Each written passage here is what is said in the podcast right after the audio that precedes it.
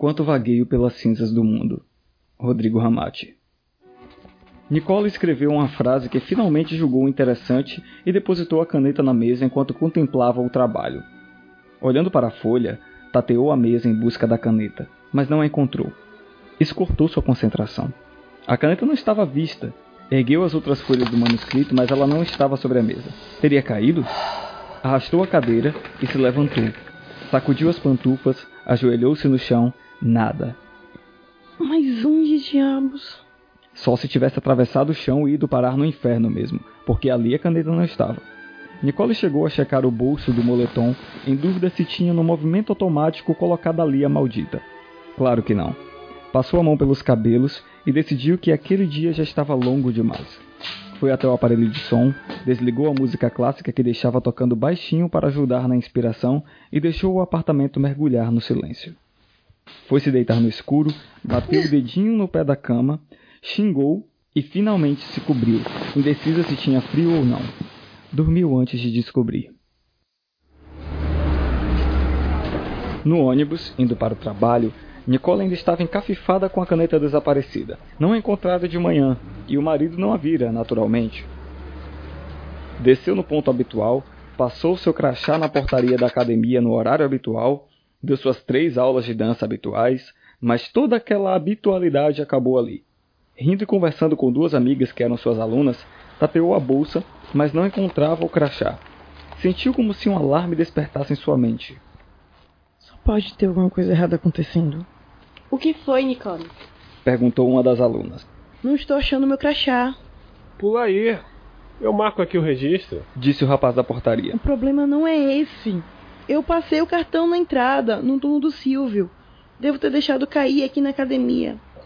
Podem ir, meninas. Vasculhou por toda a sala, debaixo das esteiras, dos tatames, dos pesos, até dos equipamentos que ela nunca usara. Devia ter deixado cair e alguém pegou. O que iam querer com o crachá? Entrar com o registro dela? Que diferença isso fazia? Nicole desistiu da busca, pulou a catraca, agradeceu ao rapaz da portaria e foi para o ponto de ônibus. Ao menos sua carteira ainda estava na bolsa. Em casa, beijou o marido que já estava refestelado no sofá lendo um e-reader e arrancou a roupa suada. Apareceu na sala só de calcinha para ver se ele largava a leitura, mas ele não pareceu notá-la. Amor, achou minha caneta? Ele só fez um não com o dedo, sem nem mesmo desviar o olhar do aparelhinho. Nicole não entendia como alguém podia trocar um livro por aquilo, mas naquele momento só estava indignada mesmo era com o marido. Tentou deixar que a água quente levasse embora a preocupação, mas foi impossível quando ela não achou o shampoo. Ah, mas que merda! Denis, você pegou meu shampoo? Peguei não, Colin. Como já tinha molhado a cabeça, Nicole teve que usar o shampoo do marido, certa de que o cabelo no dia seguinte ia ficar uma merda. Ao sair do banho, ficou ainda mais mal-humorada porque sabia que se estivesse tranquila, o texto não sairia de merda. Não sairia da ponta da sua caneta, não sairia mesmo, porque a caneta sumira. Amor, você limpou o chão da sala hoje? O marido assentiu. Era nítido que o chão estava limpo. Era parte dele do trato da arrumação da casa. Mas não era isso que ela queria dizer. Você não viu mesmo minha caneta? Acho que caiu ontem, não achei mais. Amor, o problema é que eu nem sei que caneta é essa. Como assim? Que caneta é essa? A minha caneta. A única que uso. A expressão de Dennis mostrava que ele realmente não sabia do que ela estava falando. Ah, deixa quieto. E foi dormir. No dia seguinte, acordou como sempre, depois que Dennis já tinha saído para trabalhar. Foi ao banheiro, tomou banho, fez seu café, comeu sua fatia de pão com creme cheese e estacou na porta da sala. A mesa onde escrevia não estava lá, nem seu aparelho de som, nem seus discos de música clássica. No lugar da mesa quadrada de madeira com quatro cadeiras, havia uma mesinha decorativa redonda de vidro e no lugar do som e dos seus discos, somente bibeloso e um castiçal cafona que ela havia ganhado de casamento e doara para a caridade há anos. Sacou o celular e clicou no nome do marido na lista de contatos do aplicativo de mensagens e gravou um áudio. Denis, o que aconteceu com a mesa e meu aparelho de som? Esperou um minuto inteiro, mas o aplicativo dizia que Denis ainda não tinha ouvido a mensagem. Teve vontade de desmigalhar o celular com a mão, mas ao invés disso, guardou na bolsa. Foi se sentar no sofá para pensar mas percebeu que precisava respirar. Ver aquela mesa que não era dela e aquele castiçal que já não era dela mexia com sua cabeça. Saiu do apartamento, desceu as escadas e saiu para a rua. Tudo parecia igual. Caminhou até a pracinha que ficava a duas quadras do prédio e sentou-se num banco.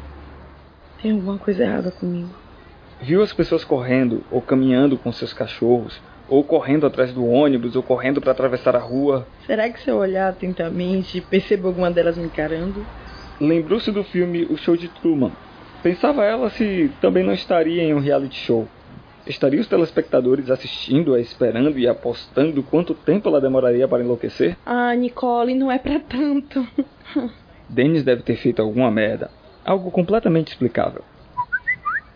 Ah, olha só. A explicação a um toque de distância. Ela, contudo, quase derrubou o celular ao ouvir o áudio. Amor, está tudo bem com você? Nós nunca tivemos um aparelho de som e a mesa foi sempre aquela. Dennis ficou online, mas Nicole não teve coragem de responder. Tinha algo acontecendo, e ela não sabia do que tinha mais medo. Se era que o que estivesse acontecendo fosse com o mundo ou com ela. Ele a encontrou muda, sentada no sofá, olhando para ele com uma expressão estranha. Sentou-se ao seu lado e a abraçou.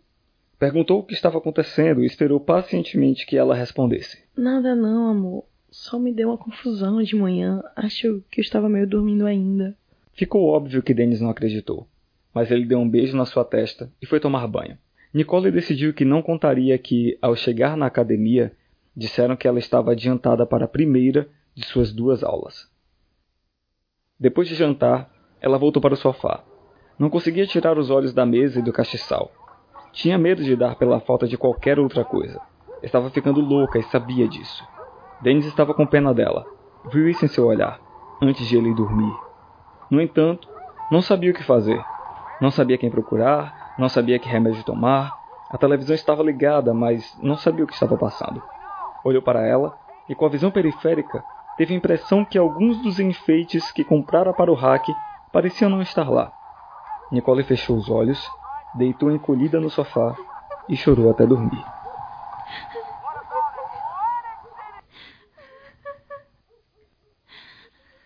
Acordou decidida a agir.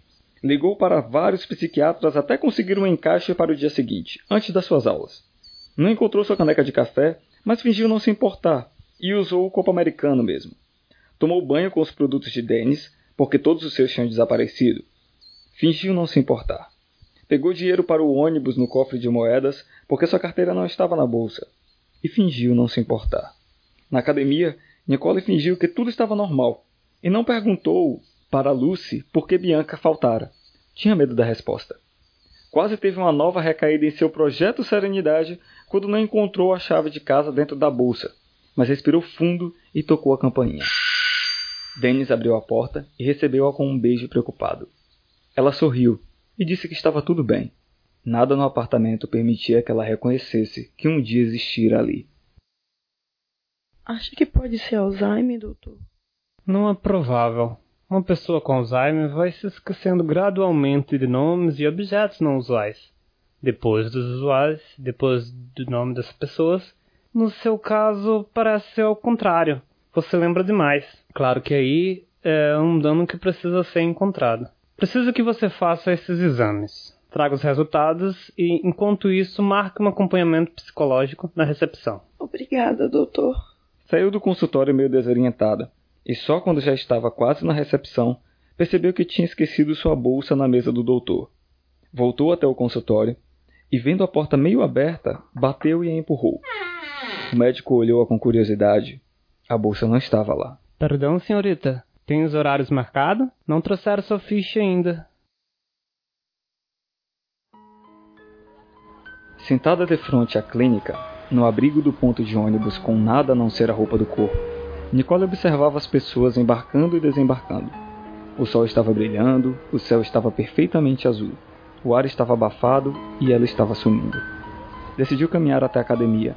Perderia a primeira aula, mas talvez chegasse a tempo da segunda, se ainda tivesse duas. Não tinha. Ninguém a reconheceu e seu nome não constava no sistema, nem como aluna, nem como professora de nada. Bianca e Lucy passaram direto por ela, como se não a conhecessem. Não a conheciam. Chegou esgotada ao seu prédio, mas o porteiro não a deixou entrar. Interfonou para Dennis, mas ele disse que não conhecia nenhuma Nicole. Ela não reclamou. Estranhamente, não estava triste. Caminhou até a pracinha e sentou-se num banco. As pessoas passavam direto por ela, como sempre fizeram. Pensou em ligar para sua mãe no telefone público, mas não se lembrava quem ela era. Lembrava-se que tinha uma, mas era como se a pessoa nunca tivesse existido. Sabia que tivera também um marido, mas também não se lembrava dele como uma pessoa existente. Aos poucos, sua vida foi sumindo, e era como se ela estivesse dentro de uma biblioteca cheia de livros separados por gêneros e assuntos, mas todos eles em branco. Nicole pensou em se matar, mas, ao invés disso, decidiu ficar ali sentada e esperar desaparecer por completo. Nunca desapareceu.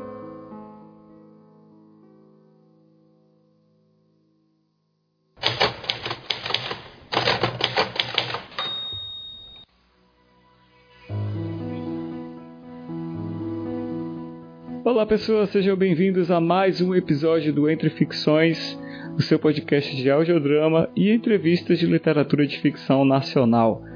Eu sou Marvin Mota e eu tô aqui hoje com o Rodrigo Ramati. Oi pessoal, eu sou o Rodrigo Ramati. Esse aí mesmo, que vos fala. Na vida fajuta eu sou funcionário público, mas na vida real eu sou escritor.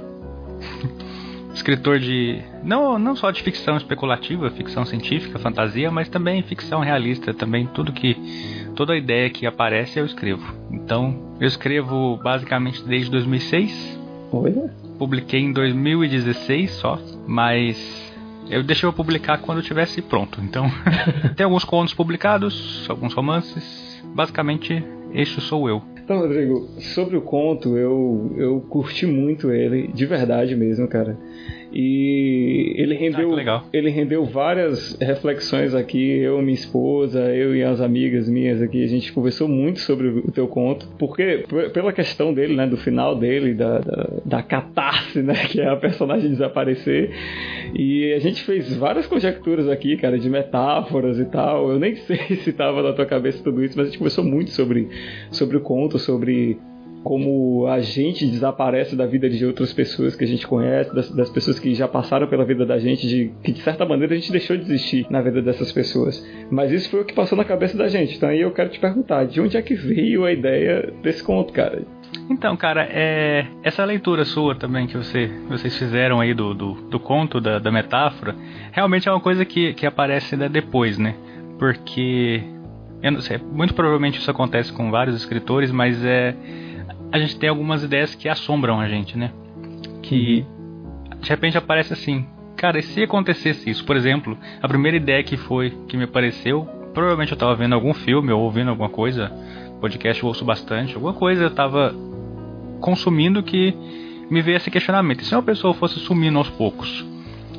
Mas não assim, eu pensei, ah, mas sumindo aos poucos já existe o Homem Invisível, por exemplo, um clássico que não é nada é, criativo. Mas eu pensei, se a pessoa fosse sumindo, mas a, a existência dela no mundo, as coisas que, que são relacionadas a ela, fossem sumindo. E isso ficou na minha cabeça. Aí eu, eu geralmente eu não anoto ideia. Eu deixo ela some. Se ela volta, eu penso, eu tenho esse, esse método. Se a ideia volta é porque ela é boa. Olha que interessante. Ela, é, porque é aí que é o, é o conceito das ideias que assombram. Porque as ideias que vão voltando, que vão me assombrando, eu acabo desenvolvendo elas ao longo do tempo, aí geralmente eu escrevo elas. Geralmente porque eu não consigo escrever todas as ideias que eu tenho. então a gente eu escrevo o que dá, o que, o que, o que tem tempo. Essa foi uma delas, porque eu tinha que escrever um conto pro, pra, pra coletânea, que ela saiu, e eu falei, ah, eu vou aproveitar, vou aproveitar essa ideia, né, que, que tá. Já tô, tô me cutucando a, a, o cérebro, o lado esquerdo do cérebro tem um tempo já. Falei, ah, vou escrever ela. E depois que eu escrevi, eu pensei assim, né? Realmente, ela. Porque assim, eu acredito que quando a gente escreve, a gente tem um, duas camadas, pelo menos, né? Hum. Mesmo para quem lê ou para quem escreve a própria. Acho que a própria obra da pessoa, ela acaba tendo duas camadas, uma camada consciente e uma inconsciente, né? Eu acho que dentro da camada inconsciente deve vir justamente isso, porque todo mundo, acho que todo mundo passa por isso, né, em algum momento que você sente assim que certo lugar ou certa coisa parece que já perdeu a sua traços da sua existência lá, por exemplo, né? Tipo, às vezes você vai num lugar que às vezes era era comum você ir, parecia que era uma extensão da sua casa, e você chega lá, depois de um tempo fala, não é meu lugar mais, já não, tipo, já fico estranho aqui ou esse objeto que era meu já parece que não é meu mais. Parece que a gente tem uma, deixa uma impressão nas coisas. Eu tenho essa impressão. Sim. A gente tem uma relação com objetos ou com lugares. E de repente parece que já não, de, um, uma hora para outra não é mais seu, não, não te pertence mais. Eu pensei, e se isso fosse acontecesse de verdade, exatamente assim, né? As coisas fossem sumindo, acabando a relação com ela, ela deixando de a personagem, por exemplo, deixando de ter os traços dela no mundo. Foi da onde surgiu essa ideia aí. Cara, é- e é muito forte ela. É muito forte. Porque ela, é, ela tem vários níveis, né, de interpretação, né? Dá pra, depois que eu escrevi, a gente percebe isso. Tem, dá pra interpretar ela em vários níveis, né? Sim, sim. No, no começo eu, eu pensei que, que, que fosse uma alegoria sobre o Alzheimer mesmo e tal. E aí quando no, no meio do conto isso é tratado abertamente, né, de tipo a, personagem acha que tá com Alzheimer e tudo mais, eu falei, ó, ok, então não é isso aí. E aí depois quando explode ali no final, que ela começa a desaparecer e, e eu, comecei a fazer outras correlações com, com coisas que têm acontecido inclusive na minha vida mesmo, no momento que eu, que eu tenho vivido. Eu acho que foi exatamente meio que isso que me pegou no conto, assim, falou comigo. entendeu? Eu falei, putz, é, é isso, sabe? Então eu, eu gostei bastante. Eu gosto muito desse tipo de coisa que a gente pode interpretar abertamente e tal. E principalmente quando fala com você. Eu acho muito legal. Acho que, inclusive, é, é uma das coisas que mais me fascina na fantasia. É isso. E, e eu não esperava um conto nessa pegada no projeto. Mas foi muito bom, cara. então, essa do, do Alzheimer aí é uma coisa que não estava planejado. Ele surgiu quando eu estava escrevendo mesmo. Porque assim, é uma, é uma, uma coisa que eu acho que a gente tem que levar em consideração quando está escrevendo. Porque se você está escrevendo e vem um, um pensamento associativo, que nem esse, por exemplo, tá sumindo, tá perdendo as coisas, mas será que ela, não é ela que tá esque- esquecendo isso? Me veio isso na cabeça. Será que ela não tá esquecendo das coisas? Nunca teve e tá achando que teve? Aí me veio essa relação com Alzheimer. Eu falei, vou colocar no livro. Por quê? Porque eu leio no, no conto. Porque o leitor ele vai ler, ele também vai ter associação. Nós não somos seres humanos tão diferentes um do outro. As nossas experiências são muito parecidas, né? Então, falei, se eu tô tendo essa associação, eu vou o leitor também vai ter. Então eu vou colocar no conto porque e agora é legal você falar porque então realmente funciona assim. Então, assim, eu quero te fazer agora uma pergunta mais filosófica, certo? É, tá pouco filosófico até agora. é, é verdade. Não, inclusive, eu vou abrir um parênteses aqui. É, uma coisa que eu tenho gostado muito de como tem rolado as entrevistas é, é que cada uma está sendo completamente diferente da outra. Exatamente. Ah. É, os papos estão. Tem papo que é muito mais cru, tem papo que é muito mais técnico, e são contos completamente diferentes. E alguns estão indo mais para linha mais filosófica, mas enfim, vamos embora. é, é que assim, o conto, esse conto ele me lembrou uma frase de Rolomei, né, que é o, o autor de A Coragem de Criar. É, ele fala lá que o ato de criar arte é uma tentativa de vencer a mortalidade, de, de impedir de se fazer esquecido. Certo? E aí eu queria saber se você concorda com isso, que, que a arte é uma tentativa de perpetuar o nosso legado aqui, de, de se fazer lembrado. Cara, eu não conhecia essa, essa frase aí do, desse autor, consequentemente eu não conhecia, mas na hora que você falou ela agora, eu. Sabe quando você balança a cabeça enfaticamente assim? Sim, Aham. sim, é isso. Porque, cara, é. Uma grande motivação minha, eu até coloquei no meu blog uma vez, eu fiz uma postagem assim com esse título, Eu Quero a Imortalidade.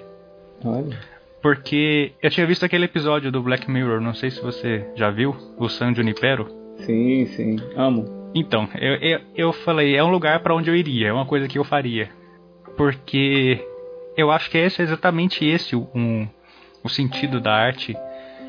É você se manter vivo, manter presente, é você alcançar a imortalidade, é você existir, marcar sua existência. Porque uma das coisas que mais me entristece quando eu vejo assim na vida real ou em filme alguém que passa pela vida assim e passa sozinho e ninguém lembra dela, eu acho assim. Por mais que a pessoa tenha, fosse a intenção dela, ser um eremita, por exemplo, eu acho assim uma coisa triste, sabe? Uma coisa que se ninguém lembrar da pessoa depois, ela, ela não teve uma existência plena. Então eu acho que é exatamente isso. A arte ela é, é um meio de, de se manter no, vivo e lembrado e existente ainda. Concordo plenamente. Então, é, esse conto ele saiu na coletânea Realidades Cabulosas, né? É, que, que você participou como editor, certo?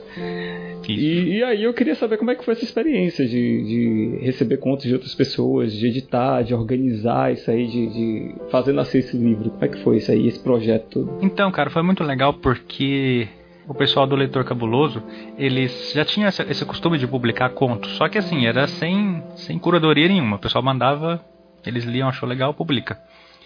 Aí o Lucas Ferraz, que é o, um dos, dos membros do Leitor Cabuloso, ele falou, viu, a gente se conheceu por um acaso, a gente descobriu que a gente morava na mesma rua. Olha só!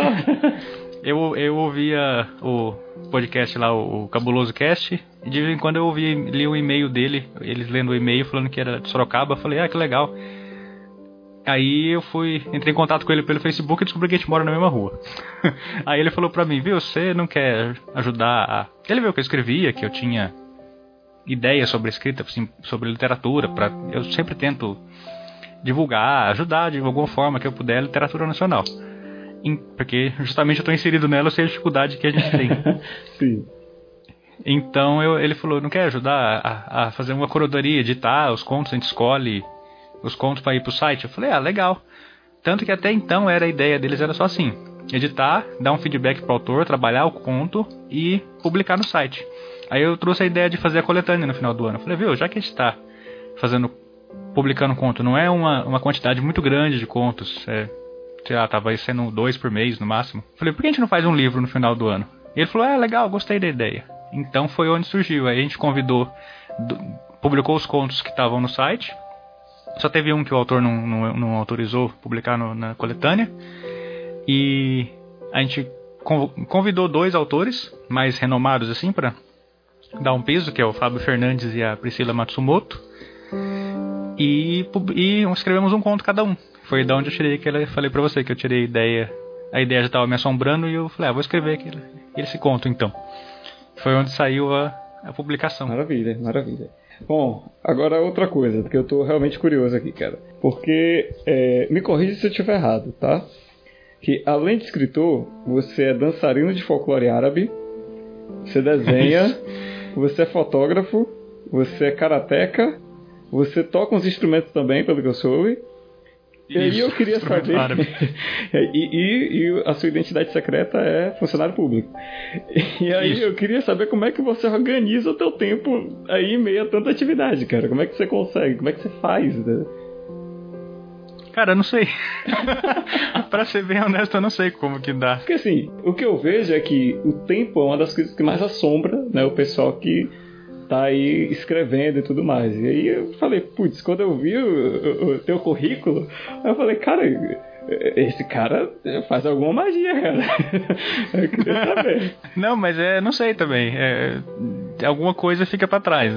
Nesses últimos dias que eu tô envolvido com, com a dança e com o karatê, por exemplo, que eu tenho que fazer exame de faixa preta no final do ano e e a gente tá com um projeto de dança, então eu tô, alguma coisa tá ficando para trás. Então eu não tô ensaiando o derbak, que é um instrumento árabe lá. E a escrita tá um pouco devagar, porque eu já tenho um livro, a continuação do meu primeiro romance vai sair talvez esse final de ano, no ano que vem, então já está encaminhado. Esse livro que eu estou escrevendo agora não tem nem previsão de lançamento, então assim, eu sempre tem que jogar, é tipo pagar conta no mês, você joga uma pra cima que pegar, você faz, entendeu? Paga. Então, é, é, as atividades são essas. Eu trabalho quando eu saio do serviço eu falo, agora o que, que eu vou fazer? Qual, qual das coisas que eu preciso fazer mais urgente? E assim vai levando. O tempo passa que é uma, uma maravilha, você nem vê o que aconteceu, mas acaba dando para realizar alguma coisa. E detalhe, ainda tem que ler ainda. tem que ler bastante no resto do tempo. Eu nem coloquei isso aqui, né? Bota deixar a série em dia, os livros, né? Isso. E aí? é incrível, aí, aí sai temporada nova de série e aí o resto você esquece. Por enquanto é a série, depois é o resto. E eu queria te pedir para você indicar os livros aí pro pessoal que tem interesse em escrever ficção. E quais são os livros que você indica pro pessoal? Cara, eu Primeiro, eu, sim, eu vou pelo meu minha experiência pessoal. Uhum. Eu comecei a escrever, a ler livro de técnica bem depois.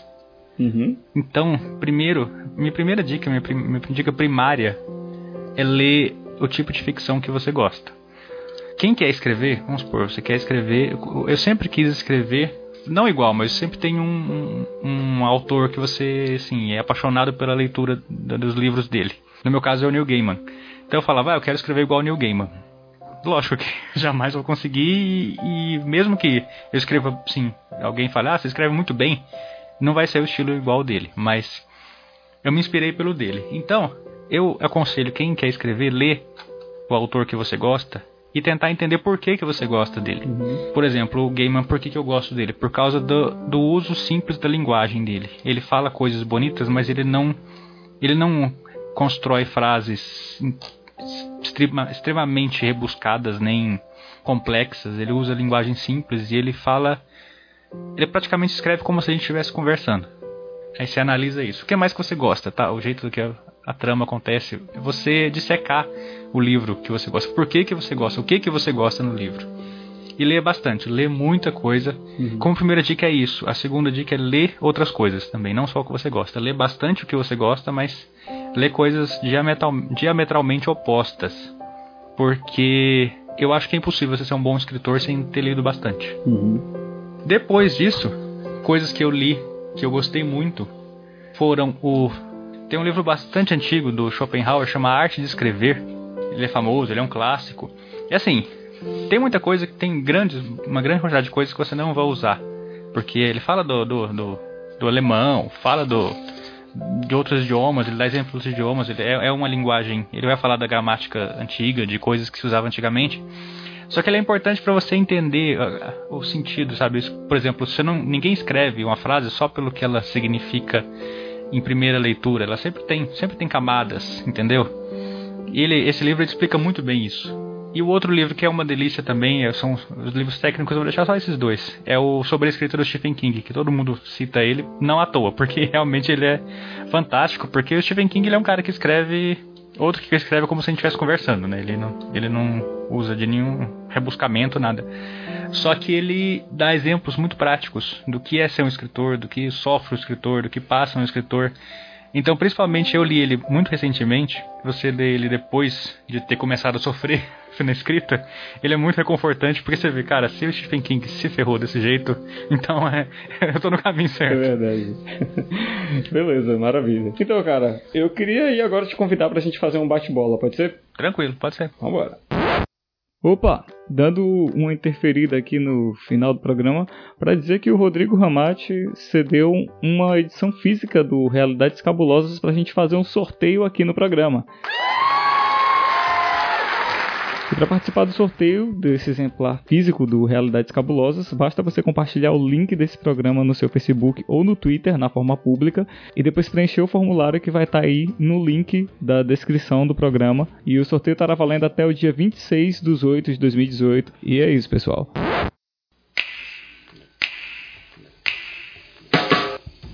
Um autor. Eu falei do New Gamer, mas eu vou mudar ele. Que é o autor que eu tô encantado agora, é Haruki Murakami. Um livro. Ah, O Senhor dos Anéis. Clássico. Uma série. Hum, outra que eu tô apaixonado por ela agora, A Torre Negra. Uma música. The Spirit Carries On, do Dream Theater. Dream Theater. Maravilhoso. Um filme. Filme O Homem Bicentenário, com Robert Williams. Uma inspiração. Uma inspiração. Tô pensando no mundo literário, mas eu. Se eu vou ficar no mundo literário ou se eu vou ficar fora dele. Vou ficar no mundo literário mesmo, Stephen King. Um herói. Meu herói. Cara, é difícil, eu não gosto de herói. Pode ser essa a resposta? Não precisa necessariamente ser um herói da ficção. Aham, não, mas eu não gosto de, de figuras heróicas. Nenhum. Nenhum. um conselho para novos escritores. o básico. Leia bastante. Não. Pode ser um conselho? Pode ser dois? Pode, o AJ Oliveira deu dois. Pode- Ah, então tá. Se o AJ deu dois, eu vou dar dois também. É, escreva. Esse conselho é importante. Parece besta, mas é importante. Senta a bunda e escreve. Hum. E leia bastante. Não, não dá pra fazer um sem o outro. Excelente, excelente. Então, cara, Rodrigo, foi um prazer te ter aqui, cara. O papo foi bem elucidativo, vamos dizer assim. Imagina, o prazer foi meu. Pra fechar, eu quero te pedir pra você emendar o teu jabá aí, falar da- das tuas obras, onde pode encontrar, do teu trabalho, tudo mais aí pro pessoal. Então, tem, tem link para todas as minhas, minhas obras no, no meu blog, que é www.ramate.com.br, muito simples. Eu tenho dois romances publicados, que é meu, minhas principais obras, que é o, o Arquivo dos Sonhos Perdidos, que é uma fantasia ou ficção científica, depende do jeito que você olha pro livro. E deve sair uma Inclusive, esse livro sair uma- tá na minha lista de, de leitura, porque eu vi o pessoal falar muito bem dele, que não consegue encaixar ele em um gênero literário aí, eu falei, nossa, eu preciso ler isso, cara. É, então. E a continuação vai complicar um pouco mais. Ih, Porque ele já tá misturado com fantasia e ficção científica, a continuação vai, vai virar história alternativa, então vai dar uma bagunçada um pouco mais. Excelente. Mas tem um outro romance que eu lancei também. É um romance é, realista, porque como eu gosto de fotografia também, eu escrevi a história de um fotógrafo, chama Nefelibata ou O Fotógrafo. Ele é uma história realista e ele é um misto de romance com um livro de fotografia. Ele tem a história ilustrada por fotografias que eu tirei mesmo, assim, por situações reais. Então tem muita coisa ali que é- aconteceu realmente no livro. Então, só lendo pra saber. E tem alguns contos também pela Amazon, tem bastante coisa solta por aí. No meu blog lá tem tudo linkadinho. Ah, eu quero só deixar um pedido pro pessoal, se quiser mandar contos lá pro Leitor Cabuloso, tá? O ano inteiro fica aberta. Se o conto for legal, a gente publica e vai sair na coletânea. Então, se o pessoal quiser escrever, enviem contos. Perfeito. E eu quero agradecer a você também que está ouvindo esse programa, por ter ouvido a gente até aqui. E até a próxima, até o próximo episódio, até o mês que vem. E tchau. Tchau.